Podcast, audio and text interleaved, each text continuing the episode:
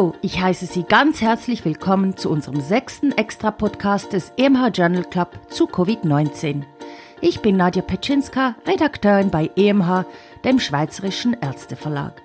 Wie immer ist auch heute Professor Reto Krapf wieder der Autor der Studienzusammenfassungen. Dann wollen wir auch gleich starten.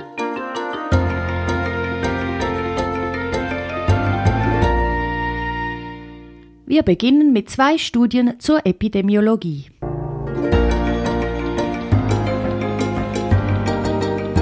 Makaken geschützt vor Reinfektionen. Basierend auf der Beobachtung einer partiellen Immunität nach milden Infekten mit Coronaviren, also einer Common Cold, besteht Hoffnung, dass an Covid-19 Erkrankte vor einer Reinfektion mit SARS-CoV-2 geschützt sein könnten, obwohl es dafür leider für Menschen noch keine Evidenz gibt. Auch wie gut diese Immunität ist und wie lange sie anhält, ist vollkommen unbekannt. Neun sechs- bis zwölfjährige Rhesusmakaken wurden mit zwei Dosen SARS-CoV-2 infiziert und entwickelten unter der hohen Viruslast eine virale Pneumonitis. Nach 35 Tagen hatten alle Makaken neutralisierende Antikörper gegen das virale Bindungsprotein Spike entwickelt. Der Titer war mehr als 100 zu 1.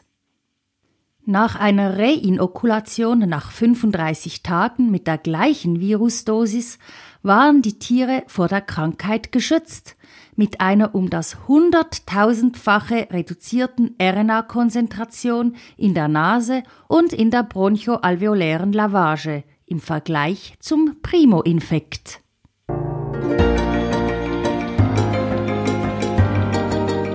Altersabhängige ACE2-Expression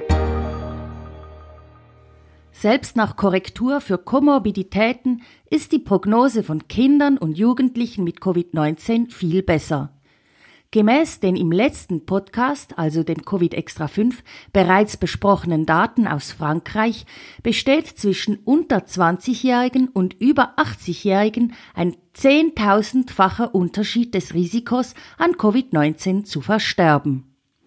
Der Rezeptor für das SARS-CoV-2, das Angiotensin Converting Enzyme 2, also das ACE2, scheint zumindest an der wesentlichen Eintrittspforte der Nase bei Kindern und Jugendlichen signifikant weniger exprimiert. Ob diese verminderte Expression wirklich auch die geringere Anfälligkeit von Kindern und Jugendlichen bedingt, ist noch nicht bewiesen.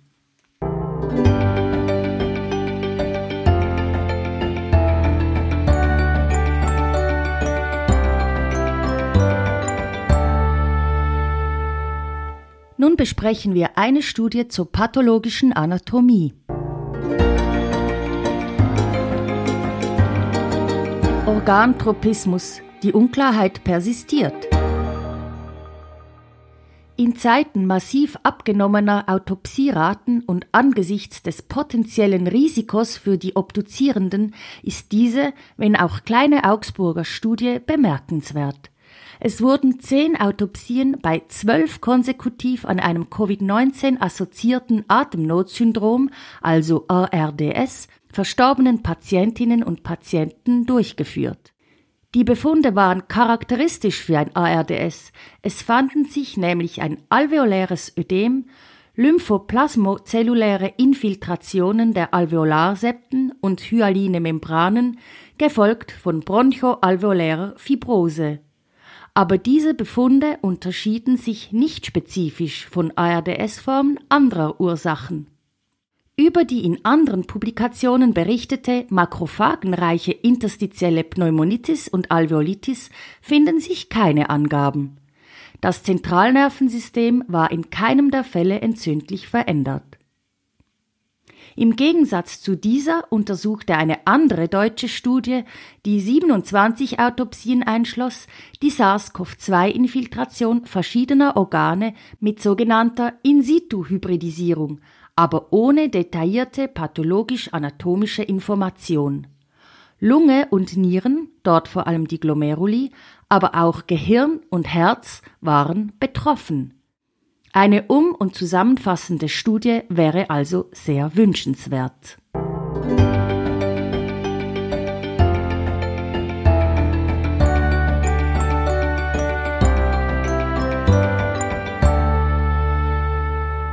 Nun wollen wir uns zwei Studien zur Therapie anschauen.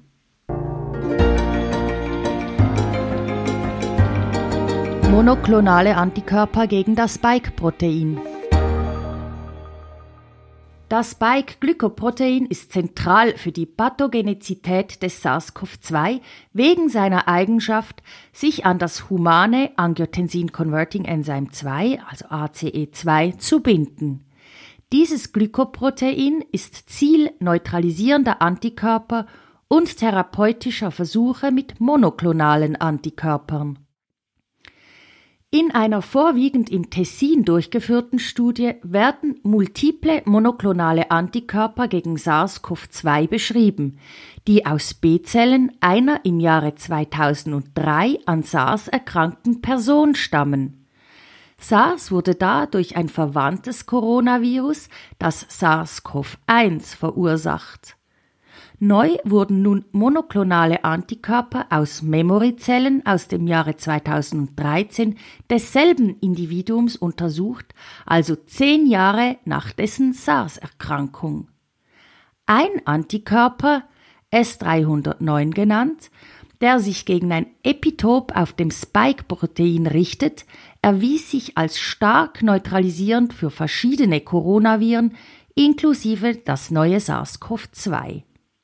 Eine Kombination dieses hochspezifischen Antikörpers mit weniger spezifischen Antikörpern verstärkte die Neutralisierungspotenz.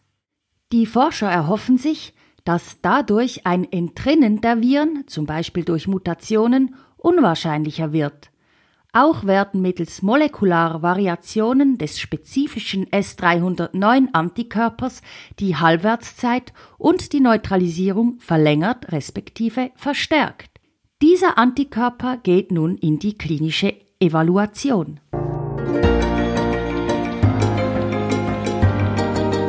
Kein Hydroxychloroquin mit oder ohne Makrolid. Im Gegensatz zu anderen Indikationen wie Autoimmunerkrankungen ist es nun definitiv keine gute Idee mehr, die zeitweise weit verbreitete Therapie von Covid-19 mittels Hydroxychloroquin oder Chloroquin allenfalls mit einem Markolid kombiniert zu verordnen.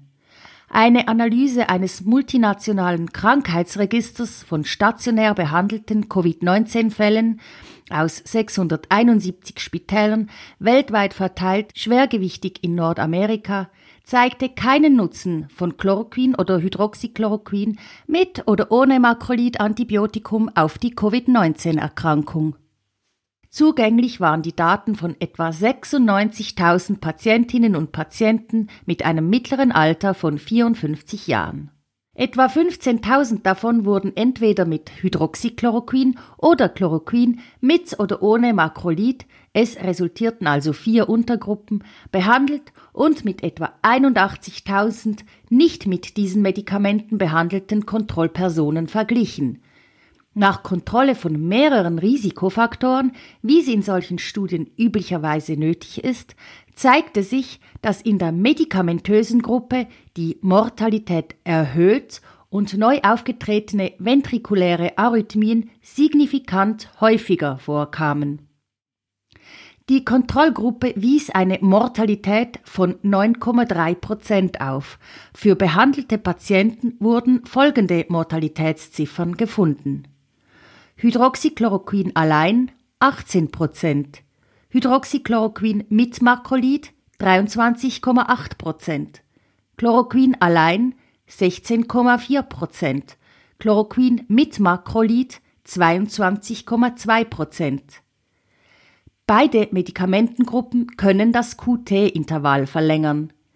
Dies kann zumindest teilweise die erhöhte Mortalität erklären, ebenso die Beobachtung, dass die Kombination zu einer noch höheren Sterblichkeit führte, mutmaßlich weil der Effekt auf die elektrische Instabilität des Herzens potenziert wurde.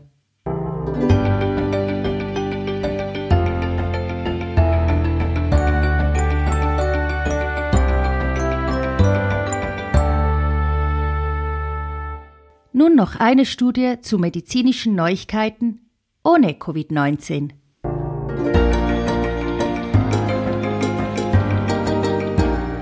Antabus gegen Adipositas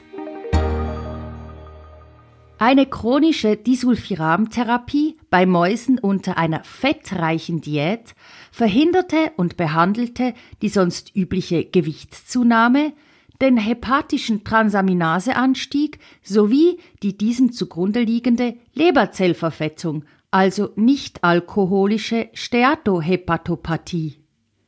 Auch die Inselzellhyperplasie im Pankreas und die Hyperinsulinämie wurden durch Disulfiram signifikant limitiert. Disulfiram führt zur Aversion gegen Alkohol wegen seiner Hemmung der Acetaldehyddehydrogenase 2, ALDH2.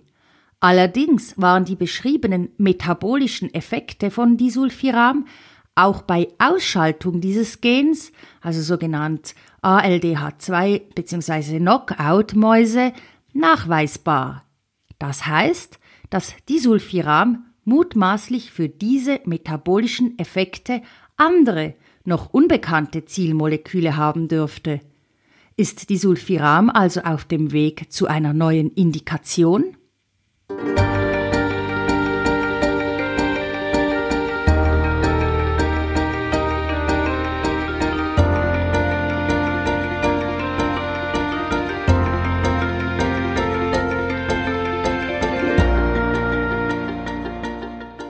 das wär's für heute auch schon wieder gewesen. Die Links zu den hier besprochenen Studien finden Sie wie immer in den Show Notes zu diesem Podcast oder unter emh.ch-podcast. Wann genau die nächste Folge des Covid-19 Extra Podcasts erscheint, kann ich Ihnen wie immer bei diesen Extra Podcasts nicht genau sagen. Schauen Sie einfach nächste Woche in Ihrer Podcast-App nach, ob es schon wieder eine neue Folge des EMH Journal Club gibt oder gehen Sie auf emh.ch-podcast. Dort finden Sie auch immer die neuesten Folgen. Bis bald, machen Sie's gut.